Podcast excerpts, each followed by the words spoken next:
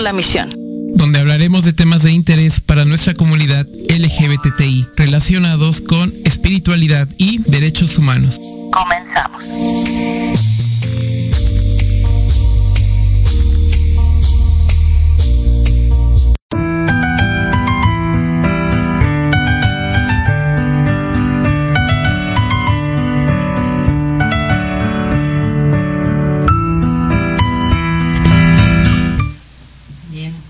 ¿Qué tal? ¿Qué tal? Buenas tardes, buenas tardes a todos. ¿Qué tal, Jesús? Hola, muy buenas tardes a todos. Bienvenidos, a este Bienvenidos. programa. Bienvenidos a este programa que yo, yo creo que ya perdí la cuenta. ¿Ya cuántos programas llevamos? Llevamos como Híjole, 20, yo también ya perdí la cuenta. Ya perdí la cuenta. 18, 19, como 20 y algo, no me acuerdo, la verdad. Ok, pero bienvenidos y el tema de hoy yo creo que es un tema muy importante, es un tema que eh, yo, yo quise volver a tocar este tema o, o tocar un poquito el tema porque hicieron varias preguntas la semana pasada que no estuve y le decía a Jesús que, que, que como que quedaron varias ahí, algunos puntos eh, a, a poder discutir o a poder platicar, ¿no? Ah, claro, así, sin duda, eh, son temas que no pudimos abarcar tan a profundidad en, en una hora y por eso pues vamos a ahondar un poco más en esto, en estos temas de los retos de las iglesias incluyentes. Pero antes de arrancarnos con, con nuestro tema central, bueno, queremos recordar que hoy es el Día Internacional de la lucha contra el SIDA Así es. que a pesar de que ya tuvimos un programa exclusivo para hablar de este tema, creo que creo que nunca es suficiente el hablar del tema de VIH-Sida. Recordar que pues es una pandemia que sigue presente y que ha cobrado pues en los últimos años ya no tantas vidas como en sus inicios, pero aún sigue mermando cierta, ciertos grupos sociales, ciertos estratos sociales, por falta de información, por falta de eh, medicamentos, por falta, bueno, no por falta, por falta de educación, Sí. tanto eh, en el ámbito familiar, en el ámbito social, pero creo que también tiene mucho que ver el trato que terceras personas dan a personas con VIH-Sida, y me refiero principalmente a enfermos que llegan a ciertas unidades hospitalarias y que son eh, tratados de una forma incorrecta, aun cuando son instituciones públicas, lo llevan a cabo. Es correcto, ¿No? es correcto y creo que es muy importante mencionarlo y hacerlo visible, ¿no? Hacerlo visible es hacerlo normal. Es, es como, como ir quitando ese estigma con respecto al VIH. El VIH es eh, una enfermedad mala, de muerte, horrible. Es una enfermedad, es una pandemia, ¿ok?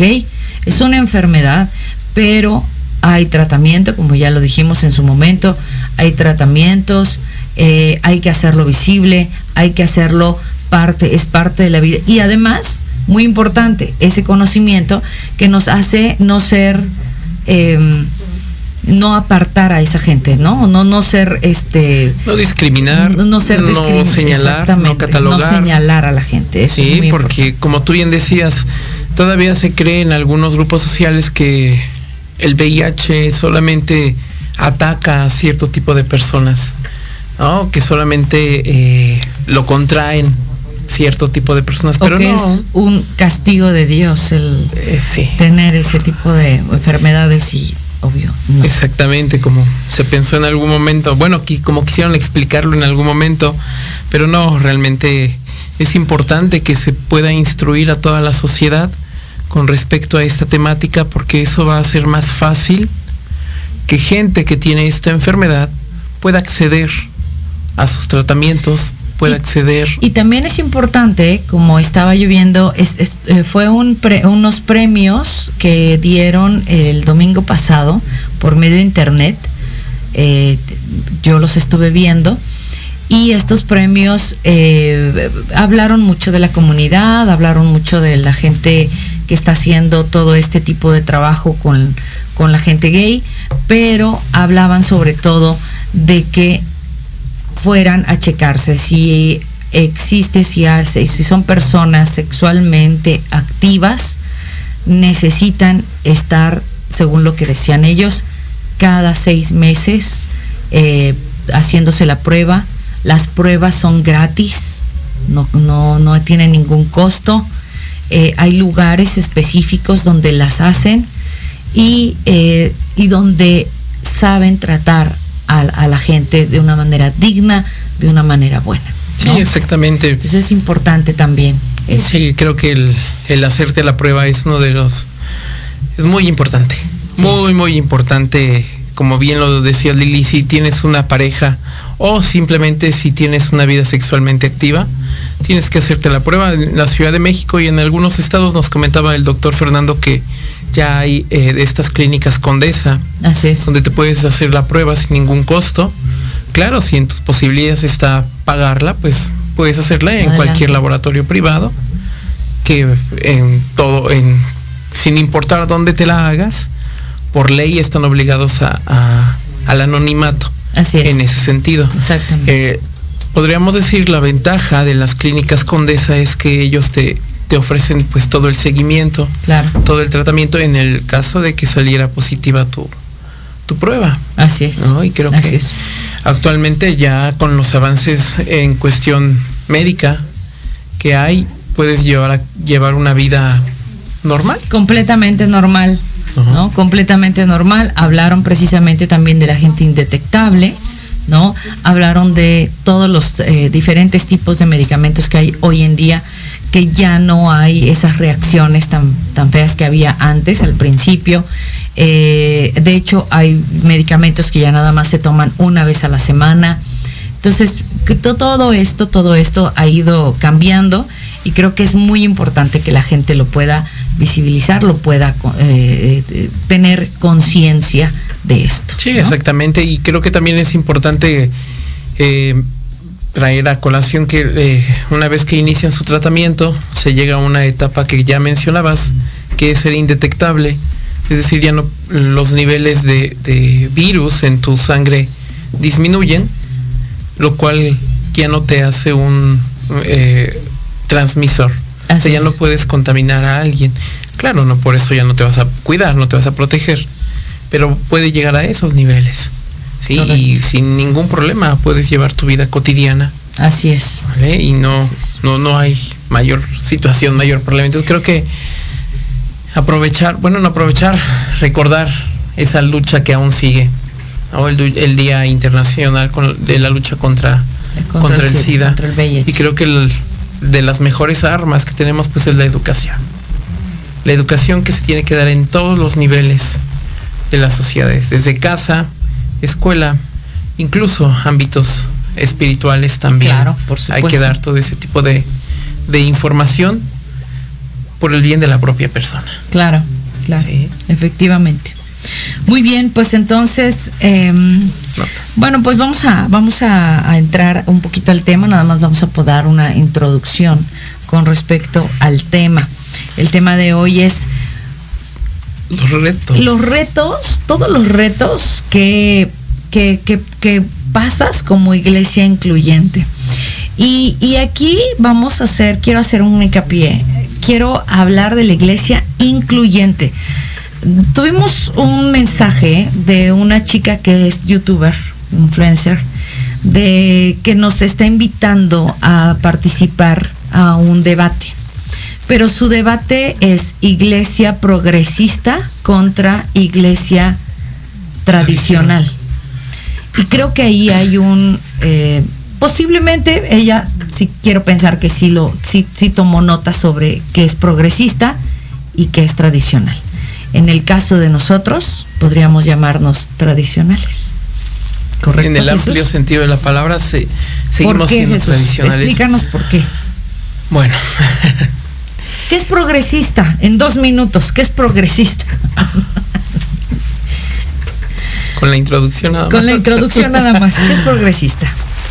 Vamos a, a, muy grandes rasgos, podemos decir que es todo aquello, o los grupos sociales, el, o los líderes que tratan de salir de los estándares normativos de manera global.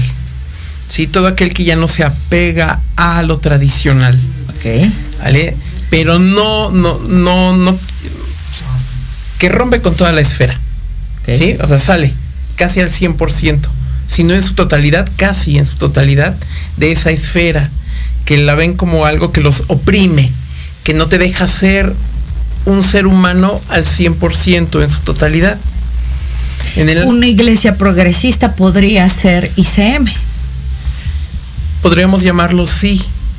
Una iglesia donde lo, lo que le importa es el Es- bienestar de la espiritualidad de la humanidad. Exacto. sin importar tu corriente, ¿sí? tu corriente de pensamiento.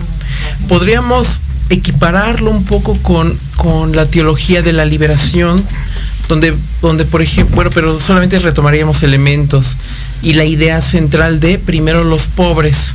En, si trasladamos ese mensaje a- al ámbito religioso, podría ser un poco a, o perdón, al ámbito protestante podría ser así como primero los oprimidos, primero los excluidos, primero, ¿sí? Y ya todo lo demás ya no me interesa. Y no es Pero que no me interese, pero estamos simplemente hablando de que puedes- pasa a segundo plano. Exacto. O sea, lo único que dice ahí es debes de tener una espiritualidad, no importa cuál sea, no importa en qué creas, no importa lo que hagas, tus, ritualismos, tus creencias, tus lo que tengas que ser. Lo importante es que seas espiritual. Sí. ¿Ok? Ok, la iglesia ICM, por ejemplo, es una iglesia ecuménica, ¿sí? Todos lo sabemos, y es una iglesia que reúne estos requisitos. Misión Cristiana Incluyente no es una iglesia No ecuménica. reunimos los no, requisitos. no reunimos esos requisitos como iglesia eh, progresista. Pero regresando del corte decimos, ¿por qué? Así es. Regresando del corte, seguimos platicando sobre el tema, no te vayas.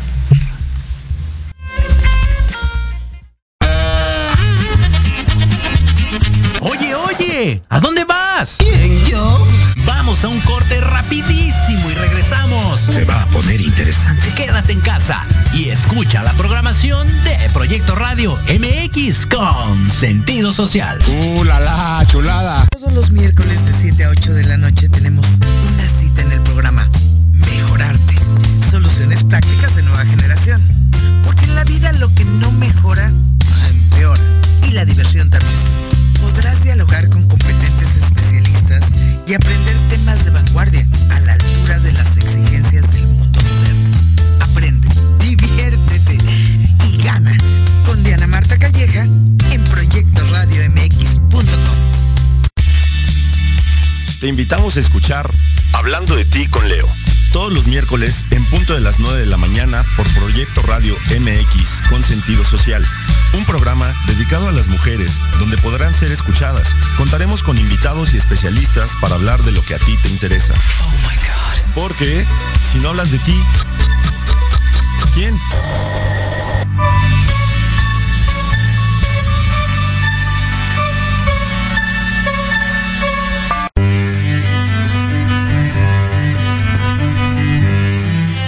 Hola, yo soy Verónica Mejía y te quiero invitar todos los martes, sí, anótalo bien, todos los martes de 1 a 2 de la tarde en tu programa Enamorando tus sentidos, donde tendremos muchos invitados. Nos platicarán de libros, emprendimiento, cultura y muchas cosas más. En tu estación Proyecto Radio MX con sentido social.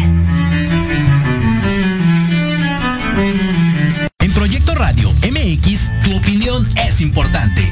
Envíanos un mensaje de voz vía WhatsApp al 55 64 18 82 80 con tu nombre y lugar de donde nos escuchas. Recuerda 55 64 18 82 80.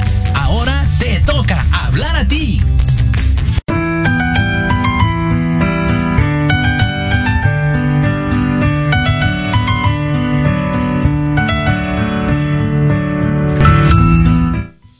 Bien, pues seguimos con este tema de los retos de las iglesias incluyentes, ¿ok? Claro.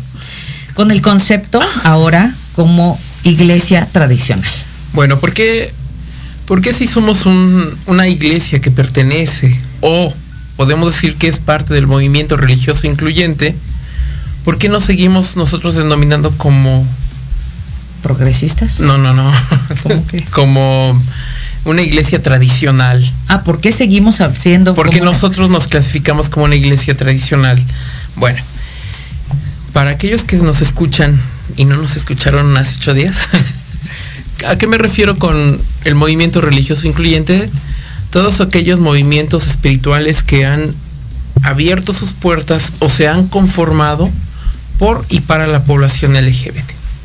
Y por ejemplo, iglesias metodistas que han abierto sus puertas a la población LGBT o iglesias que se han tenido que gestar por y para la población LGBT. Ahí metemos en ese rubro todas estas eh, propuestas en el ámbito religioso. En ese sentido, pues Misión Cristiana Incluyente es una iglesia evangélica de corte pentecostal que por su propuesta que se abre a la población LGBT, pues entra en este rubro. entra en el rubro incluyente, pero no entra en el rubro progresista. No, ¿Por qué no? No. Porque seguimos creyendo que, bueno, la propuesta teológica, doctrinal de Misión Cristiana Incluyente es que seguimos creyendo en que la Biblia es la, eh, el mensaje de Dios para la humanidad, que Dios habla a través de ella. Creemos que la salvación solamente es a través de Jesucristo. Creemos en bueno, po- podrían ser las bases de los de las iglesias tradicionales. La base de la salvación, Sí, por supuesto, la base de la Biblia, la palabra de Dios, inspirada por el Espíritu Santo. Eh, y bueno, hay, hay toda una serie, pero somos al final de cuentas evangélicos. No pensamos que por ser incluyentes, eh, si llega una persona, un mormón, eh, vamos a decir, sí, ok, no hay problema, ¿no? Puedes traer tu libro del mormón. No, o sea, siempre vamos a tratar de seguir una doctrina, una directriz que ya tenemos porque creemos en eso. Exactamente. Por eso seguimos incluidos en el rubro de Tradicionales. tradicionales. Comentábamos en el La el- única variante es que somos incluyentes. Ahora, muy importante, no somos una iglesia gay. Ay, vamos a Somos, la pero- iglesia gay. Sí, somos gays, la mayoría, sí. Pero no somos una iglesia gay. Somos una iglesia incluyente. Yo siempre he dicho algo, y lo he dicho mil veces, no debería de existir una iglesia incluyente. No. No deberíamos de existir. El Evangelio por sí mismo es incluyente. Dios no excluye a nadie. Por lo tanto, todas las iglesias deberían de ser incluyentes. Pero desafortunadamente hay, hay algunas iglesias que no están de acuerdo con mm, algunas cosas. Y una de esas cosas es la eh, orientación sexual. Entonces dicen, no, si eres homosexual, tú no puedes pertenecer al grupo de alabanza, no puedes pertenecer al grupo de artes. Puedes venir a la iglesia, claro, por supuesto, puedes venir, puedes estar eh, con nosotros, congregarte, pero vas a estar escuchando continuamente mensajes que van en contra de lo de tu vida, de lo que tú haces, de tu pareja, de naturaleza. tu naturaleza. Entonces, es algo que, que hace que hace alejar a la gente. Por eso nosotros, al contrario, nosotros no creas que todas las, las prédicas que tenemos son a favor de la gente que no, o sea, so- predicamos el evangelio, pero solamente es incluyente. Dentro de la iglesia tenemos gente heterosexual. Claro. ¿sí? Tenemos, tenemos una cantidad considerable de gente heterosexual, tenemos familias, ¿sí? De, conformadas de papá, mamá, hijitos. Exactamente. y, y, y- y nuestro, nuestra prédica no es solamente hacia la gente, es hacia toda Todo la es gente. para la humanidad. Es para la humanidad, no, no, no hacemos ningún tipo de distinción. Exacto. ¿Ok? Eh, Sí, exactamente, porque el, el- la identidad de género, la preferencia sexual, no, no, no cambia el mensaje. Así es. El mensaje es el mismo para todos. Exactamente, por eso seguimos, por eso seguimos siendo una iglesia incluyente. Ahora, ¿cuál? Tradicional. Tradicional. Ahora, ¿cuáles son los retos? Bueno, antes de que pases a los retos, ah, no, sí, hecha. Ya, se No, me olvidó algo que iba a decir, no me acuerdo. No. Alzheimer, Jesús, el Alzheimer. Eh, Ese alemán, bueno, si te acuerdas me dices, me interrumpes, pero vamos a hablar sobre los grandes retos, esos grandes Ah, no, retos. ya me acordé. tenemos. A ver, um, en México no las hay, pero ya hemos hablado Mm. también de ello. En México, la propia necesidad de los grupos sociales hizo que, su- que surgieran estas iglesias de manera separada del de, los, de las iglesias tradicionales, por lo que ya mencionabas. Pero, por ejemplo, Estados Unidos, Brasil, Argentina, eh, Colombia, ahí sí las iglesias, las propias iglesias tradicionales, metodistas, eh, bautistas, han reconocido que se han equivocado en el trato hacia la población LGBT y han dicho ahora somos una iglesia incluyente porque nuestras puertas están abiertas para todos incluso para el ministerio lo cual ha claro ha generado divisiones entre estas iglesias pero actualmente podemos ver matrimonios de mujeres como pastoras en iglesias bautistas, en iglesias metodistas, hablo de Estados Unidos, Brasil principalmente. Em, tenemos eh, pastoras, una pastora trans, Trans. bautista en Estados Unidos. Es decir, no, no, no es que la población LGBT sacó sus iglesias, no. Los- las propias iglesias han reconocido y están reconociendo. Pues que sí hubo un problema en, eh, en cuestión de interpretación. pero en México todavía eso no sucede, Salvo las iglesias anglicanas, salvo las iglesias. las iglesias luteranas, Ujú. sí, que ellas sí de años. Ahora sí que no importa el país donde se encuentren, ellos siempre han sido incluyentes, por así denominarlo. ¿sí? En México. Eh, No se diga en otros países. Pero eh, es difícil encontrar una iglesia evangélica de corte pentecostal que acepte a la gente homosexual y que se diga incluyente sin que sea de todas estas iglesias incluyentes que hemos nacido, que, que han estado trabajando desde hace 20 años en México. En la Ciudad ¿no? de México, sí, exactamente. Ok, bueno, pues hoy en día, ¿como cuántas iglesias incluyentes hay en México de corte pentecostal? Yo contándolas serían como 7, 8. En la Ciudad de México, siete. La Ciudad de México 7. Podríamos decir que siete. En el Estado de México, y me refiero al área conurbada, Ajá, si no me equivoco, dos más. ok. Sin contar ICM. Recuerden que ICM, eh, comentábamos, tiene un corte más ecuménico. Ajá. Eh, de corte pentecostal, pues serían unas siete y sumale otras dos. Bueno, hasta el registro de todavía del mediados de año, unas nueve. Ok. De esas nueve, yo creo que en su mayoría conozco a los pastores. Eh, sí, es Podría justo lo que te iba a decir, porque todas Porque ¿Cómo las clasificamos? Bueno, todas surgen todas surgen de parte, de parte de una iglesia que nace hace 21 En el año años, 2000. en el año 2000, en la Ciudad de México. en la Ciudad de México y es fundada por Ricardo Averil y se llama se llamó com- eh, Comunidad Comunidad, Crist- Cristiana de Es- Esperanza, ¿ok? De ahí viene una primera oleada de iglesias, que son los líderes que tienen que salir de esa iglesia, o de- diríamos de- del primer cisma que se da.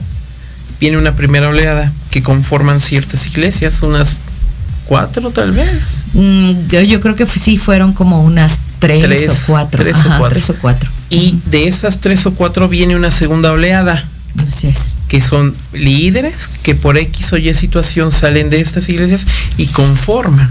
Es decir, todas tienen la misma génesis. Así es. Sí, todos, sí. todos salimos del mismo lugar y conocemos del mismo, somos del mismo, del, del mismo maestro. ¿Sí? Exactamente. Del que- mismo maestro. que a pesar de que posiblemente no se anuncien como iglesias pentecostales, su teología, su enseñanza es pentecostal. Es pentecostal, así es. ¿Ok? Entonces, en el ramo, en todo lo que es la iglesia evangélica pentecostal incluyente, la verdad, todos nos conocemos, todos tenemos la misma enseñanza. Estuvimos en, las, en los mismos eh, estudios bíblicos, ¿ok? En los mismos lugares. Bien.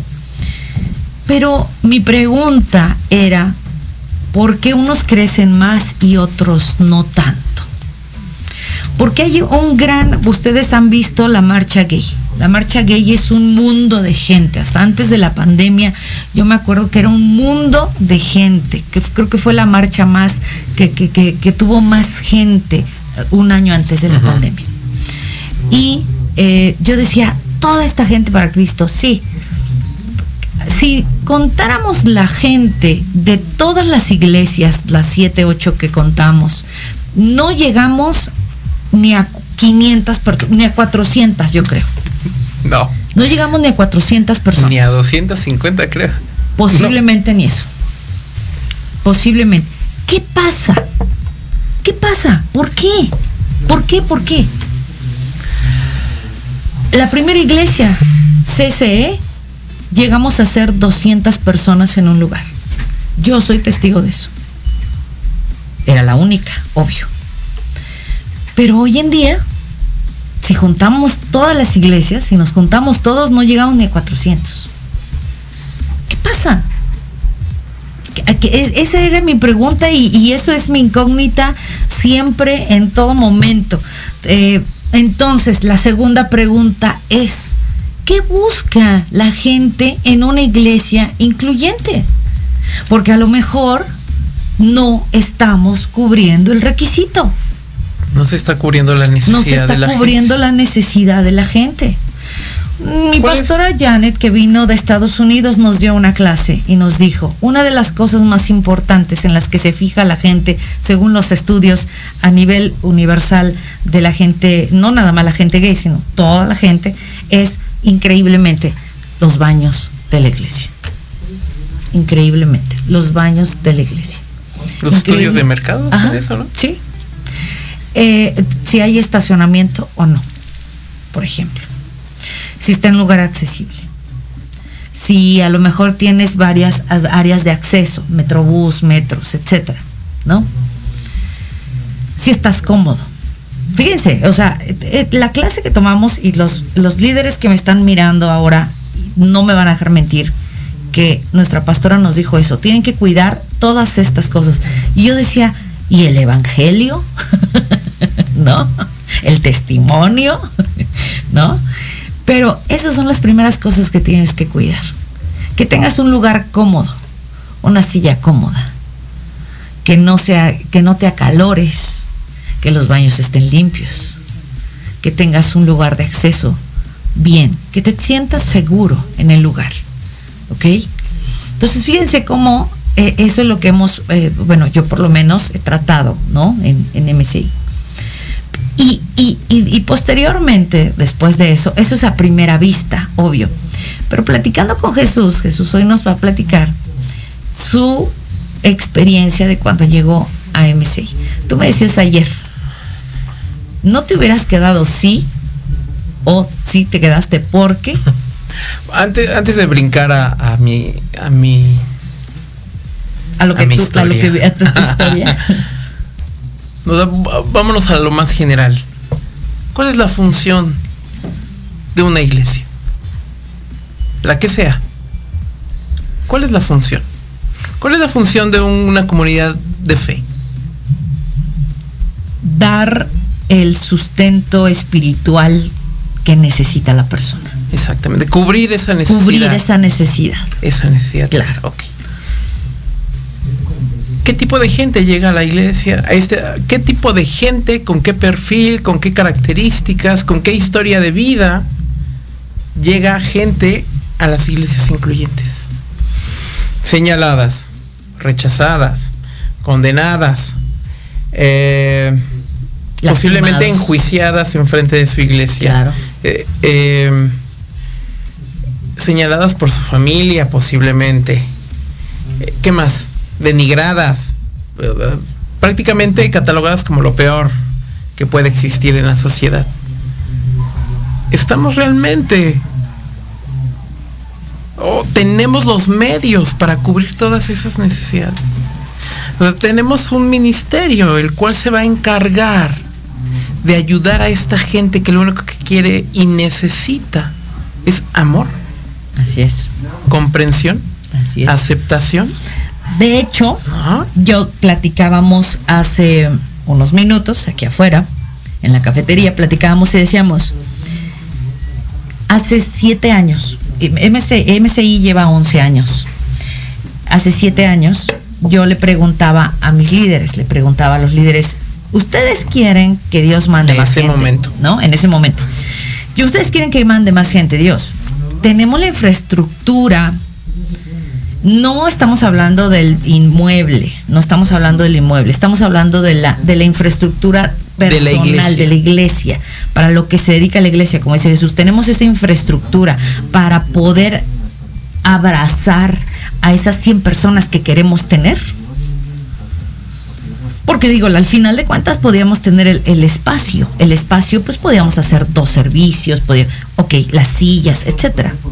Pero tenemos a la gente suficiente, tenemos la preparación, tenemos la preparación. Nosotros ya sanamos, ya sanamos, porque también venimos de eso que dices, ¿no? De todas lasti- ya sanamos, ya estamos libres de toda el sentimiento o coraje que nos dio el cuando nos decían que no éramos amados por Cristo, que vamos a poder amar a otro. Esa era nuestra pregunta. Y la respuesta fue no. La respuesta fue no. Y entonces, ¿qué fue lo que pasó? Pues nos abocamos a sanar. Esa era la, ese era el punto. Necesitaba yo que mis líderes, que la gente que estaba ahí conmigo hace siete años, empezara a sanar. ¿Sí? Empezara a, a curar esa herida, a cerrar esa herida que había sido abierta por algunas personas, por, por la sociedad, por su vida, por lo que quieras, por la familia eh, disfuncional que podíamos tener, etcétera. Entonces busqué, busqué, busqué psicólogos, busqué eh, de, tiempos de, de- pláticas para poder eh, generar esa ayuda, para poder generar esa sanidad. Este, busqué, busqué, busqué. Y, y- y- encontré a mucha gente, gracias a Dios, que nos ayudó a eh, poder pues sanar a todas esas personas que podían llegar. Esas personas que hoy están sirviendo en la iglesia, que hoy tienen un liderazgo en la iglesia y que ya están sanas, que ya pueden llegar a abrazar a toda esa gente que está llegando lastimada nuevamente. ¿No? Sí, O exactamente. sea, e- ese es el punto. Pero ahora sí cuéntanos tu historia, no te hagas. Bueno, les cuento. es importante aclarar que eh, en mi caso yo provengo de otra iglesia pentecostal, ¿sí? De una, pues una iglesia pentecostal tradicional. ¿no? Eh, creo que al, al igual que la historia de varias personas, pues eh, en, en ese estira y afloja de me voy enojado de mi iglesia, ya no quiero saber nada, pero de repente alguien te dice que existen iglesias evangélicas LGBT o para donde puedes estar sin problema, ¿no? Y me di a la tarea de, de, buscarlas, pero me encontraron primero, ¿no?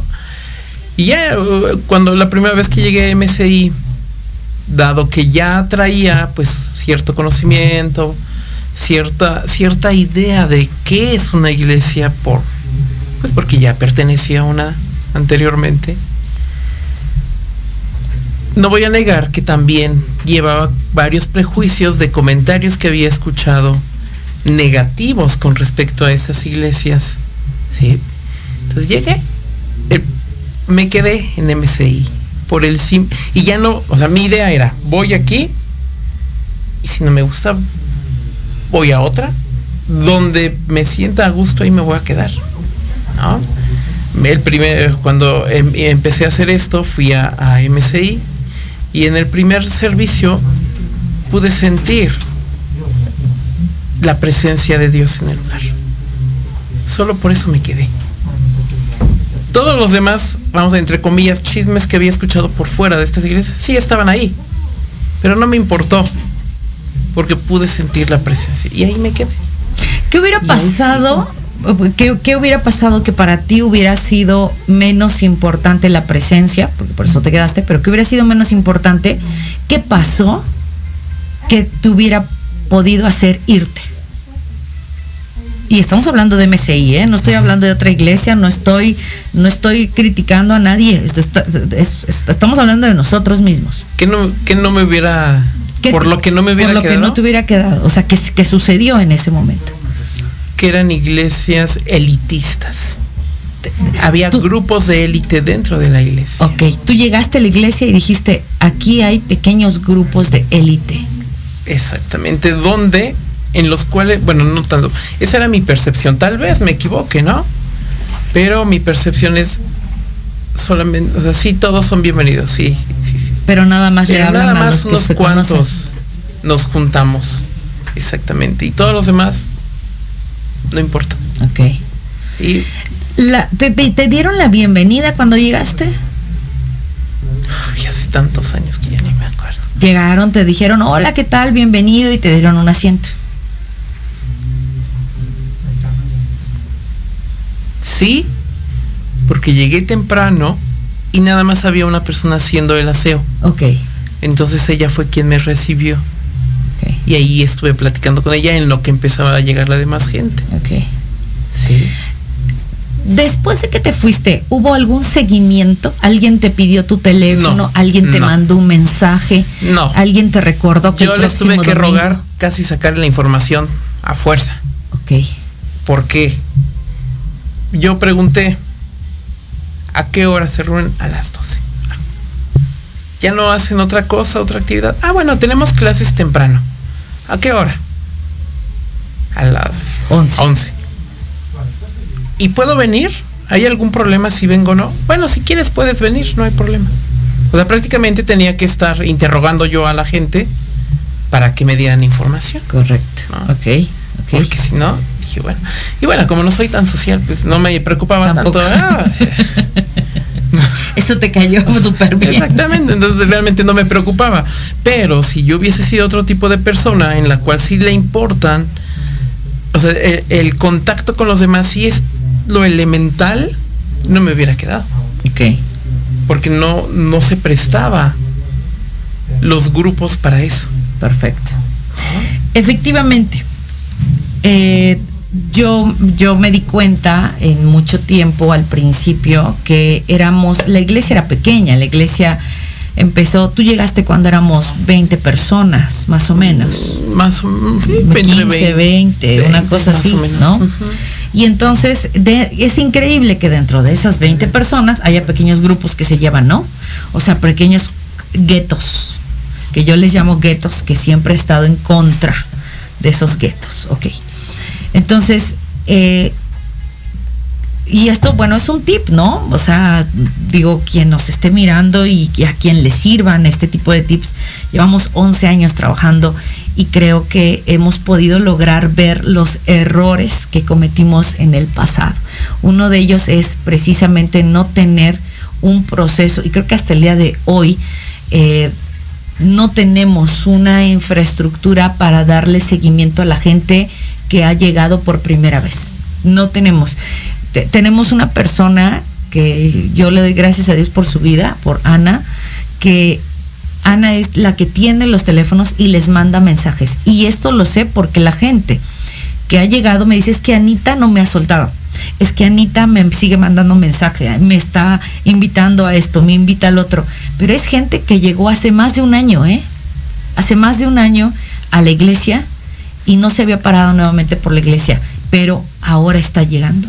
Entonces, creo que el, uno de los retos, no sé si este reto sea también para las iglesias eh, que no son incluyentes, pero uno de los grandes retos es precisamente darle seguimiento a toda la gente que llega. Tener una persona o tener varias personas que estén dándole ese seguimiento. No que los atasques, ¿no? Que, que- que- que no los dejes, eh, este, eh, vas a venir, hermano, el domingo, levántate. No, O sea, sencillamente que les recuerdes que hay un lugar, ¿no? O sea, recuerda que, que, estamos aquí, ¿no? Recuerda que estamos aquí y eres bienvenido. Sí, exactamente. Yo creo que yo creo que es un tema que sin duda le sirve a cualquier iglesia. A todas, sin importar su corriente. Otra de las cosas es importante. Somos iglesias pequeñas. Pastor, abre tus puertas para que tengan acceso a ti. ¿No? Somos iglesias pequeñas, no somos las mega iglesias, ¿no?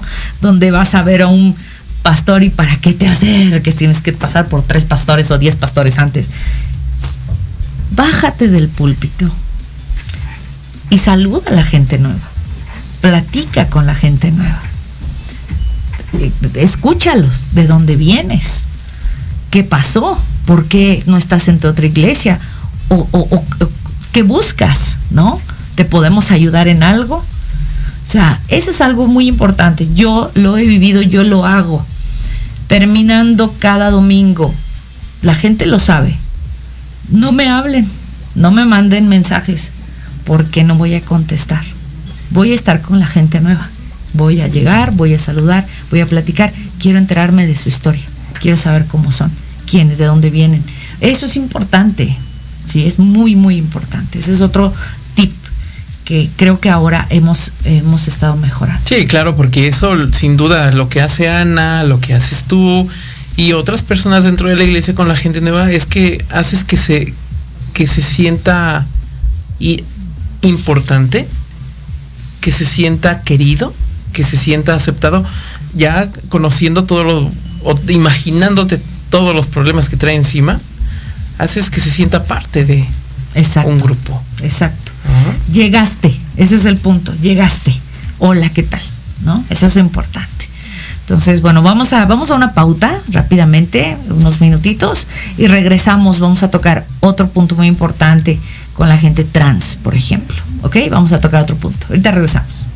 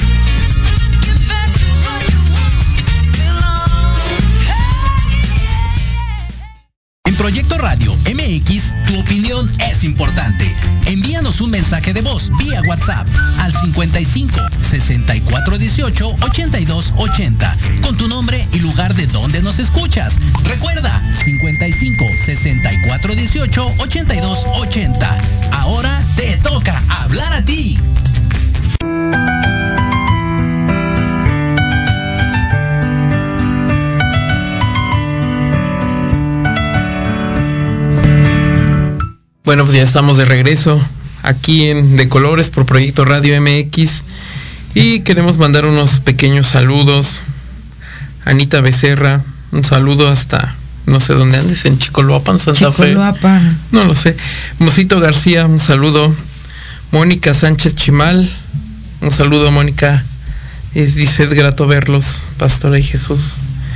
¿No? A Ricardo Magaña también, que está viendo el video y varias, varias personas que se están comunicando, que están escribiendo. Marisol, gracias. Gracias a todas las personas que se están comunicando. Y bueno, eh, si tú tienes alguna pregunta, a lo mejor quieres hacer alguna observación, a lo mejor quieres compartirnos el cómo te recibimos cuando llegaste a la iglesia, a lo mejor algo que no te pareció, eso es, es una retroalimentación para nosotros. Es importante saberlo. ¿No? Es importante saber eso. Pero hablábamos, quería yo hablar sobre la gente trans en este último bloque. Eh, de la gente trans. Eh, tenemos poca gente trans en la iglesia. Tenemos muy poca gente trans. La gente trans creo que es dentro de nuestra comunidad la gente más, todavía más lastimada, todavía más eh, excluida, ¿no? Y que a veces hasta la misma gente de la comunidad no sabemos tratar, no sabemos eh, cómo referirnos eh, y, hablar con ellos. Sí, incluso es, eh, se llega a dar la discriminación dentro de la, de la propia población LGBT hacia la comunidad trans. Algo muy importante, Jesús, mira, de, como decíamos, efectivamente, todos los pastores que hoy tenemos una iglesia incluyente, nacimos de la misma, del mismo maestro, quiero decir, eh, tenemos las mismas enseñanzas. Eh, tomemos en cuenta que nuestro maestro era un maestro que empezó con una iglesia incluyente a los 70 años, 60 y tantos años, ¿ok? En donde toda su vida había sido heterosexual y eh, estaba casado, de hecho, y había venido a México para retirarse. Su intención nunca era abrir una iglesia incluyente, pero Dios tiene otros planes siempre para nosotros. Él venía de una enseñanza tradicional. Para él fue todo un reto ir trabajando esto. Hoy vemos las cosas de diferente forma. ¿Por qué lo digo? ¿Por qué hago esta, eh, toda esta historia? Porque hay algunos pastores que yo sé, yo conozco, que te dicen, mira, tú exactamente eres gay y Dios te ama tal y como eres, pero esos amaneramientos, no, no, no, no, no están bien, ¿ok? Tú eres varón, tú eres mujer y tienes que, pues, ser más femenina. Tú eres varón y tienes que ser más eh, más, más, más fuerte, más, ¿no? Menos amanerado. Ese es un error muy grande. Otro error que se cometió hace mucho tiempo fue la gente trans. Viene la gente trans y dice, no, no, no, no, ok, está bien que te vistas de niña y que te pongas, eh, pero eres, eres varón.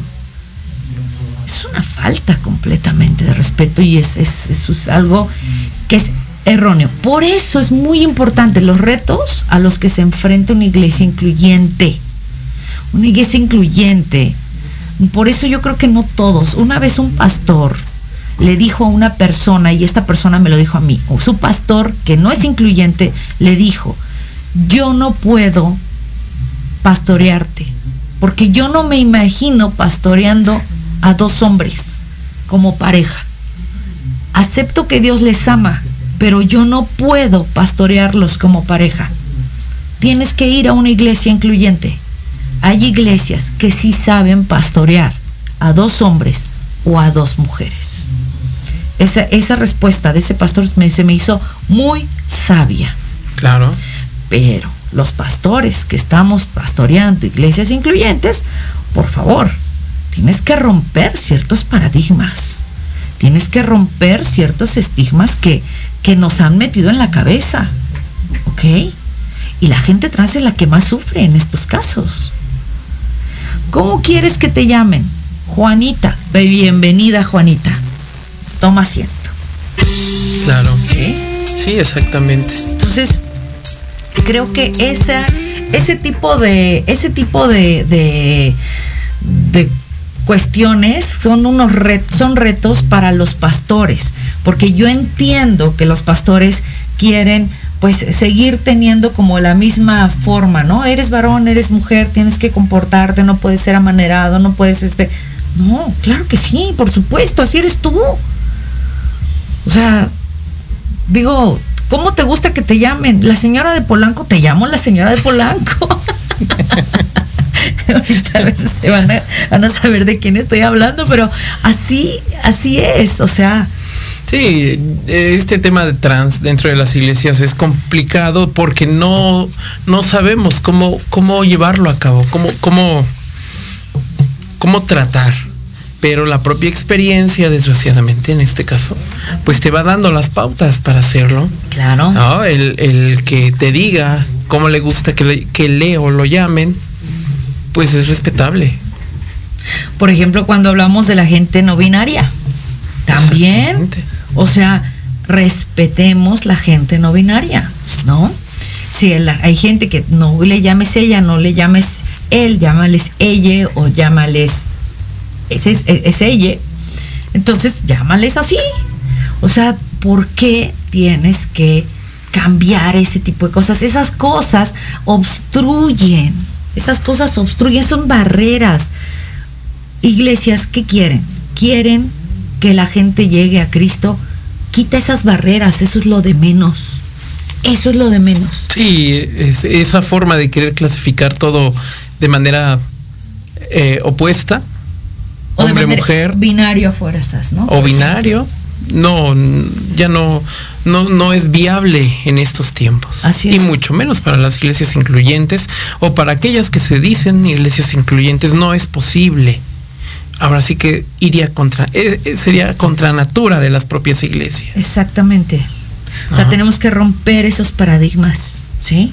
Tenemos que abrirnos a nuevas cosas. Yo, créanme que yo tuve que romper muchos paradigmas, porque yo te, estaba educada de otra forma. Yo estaba educada de otra, de otra, con otra forma de ser. Y he roto muchas cosas. eh, porque verdaderamente me, me- a mí me, gusta mucho este camino porque me ha enseñado muchas, muchas cosas.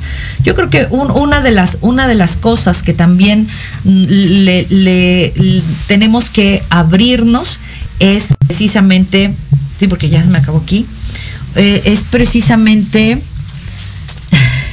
ya nos mandó saludos la señora de Polanco.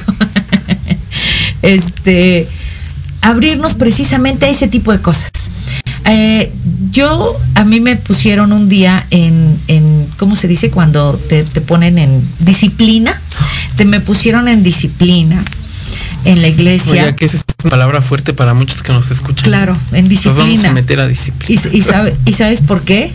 Porque en un campamento hicimos la calle de las sirenas. Y uno de los chicos se vistió de sirena. Y además quedó hermosa. Hermosa. Y cantamos la calle de las sirenas. Y mi pastor me metió en disciplina. Ganamos el primer lugar. Pero me metió en disciplina porque no podía yo estar a- asusando a la gente para que se vistiera de mujer. Pero El chico. fue en una iglesia. La, la iglesia, CCE. Ah, ah, yo pensé que era en una. La iglesia, CCE. Nos fuimos de campamento. Nos fuimos de campamento y, era, era, tenemos que hacer un, un- sketch abierto, cualquiera podía hacer lo que sea, y decidimos hacer la calle de las sirenas. Y uno de los chicos, que es muy, muy guapo, se vistió de sirena, lo pintamos y todo, y lo pusimos muy guapo, sí, de muy, muy bonita de sirena, y- y mi pastor se enojó mucho y me metió en disciplina muy fuerte porque yo no debí de haber secundado eso.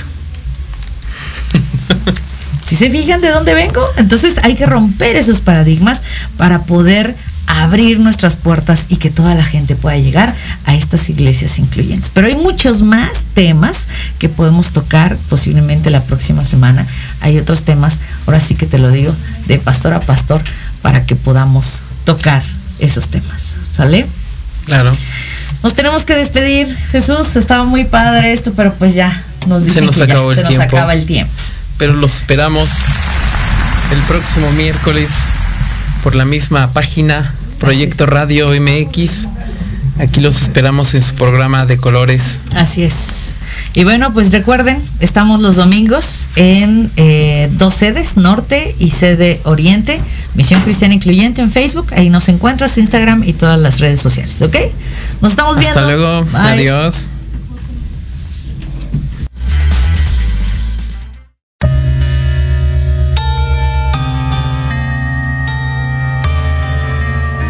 Momento de despedirnos. Nos escuchamos el próximo miércoles de 6 a 7 de la tarde para seguir abordando temas de interés para nuestra comunidad de colores por Proyecto Radio MX con sentido social. Nos puedes seguir como Misión Cristiana Incluyente en Facebook, Instagram y Twitter.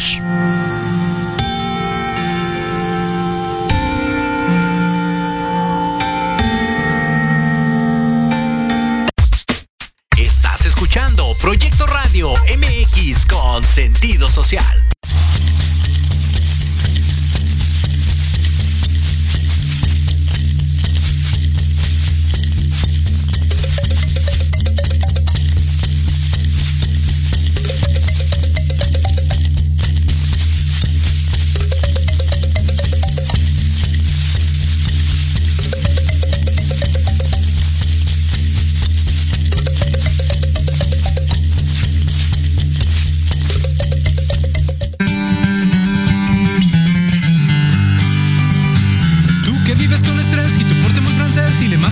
Inglés, hasta sigues japonés y de la alta sociedad. Tú te sientes un campeón, sabes de computación, muy de origen español, compras todo al por mayor, mira que eres un galán. Tú hablas náhuatl y ahora te lo voy a demostrar. Molcajete, te comate, te jolote, malacate, papalote, agüehuete, te petate y comal. Metate y petate sin colote y tacate, chicote, te palcate, guasón, mal. Guate, amate, piscata, me mete mascal. Empacho, pepenar, mecate, mecapal,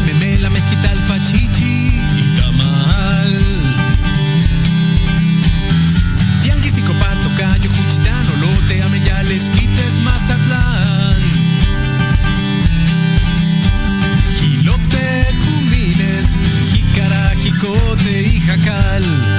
Cojutla, vamos al Tianquisco. Aguacates y camotes, jitomates y chayotes, cacahuates, tejocotes, capulines y camas. Yo conozco cuitlacoche, pasote, iquelites, elotes, y zapotes, tomates y nopal. Frutas y verduras, todo acomodado en su huacal. Toponímico Tlalpan, Tlamentepec, Xochimilco, Tepoztlán, Calacuaya, Huastepec, Texcoco, Cuautitlán. Mixcoa, Coatepec, Tlalpan, Coyoacán, Coacalco, Tuxtepec, Huehuetoca, Pantitlán.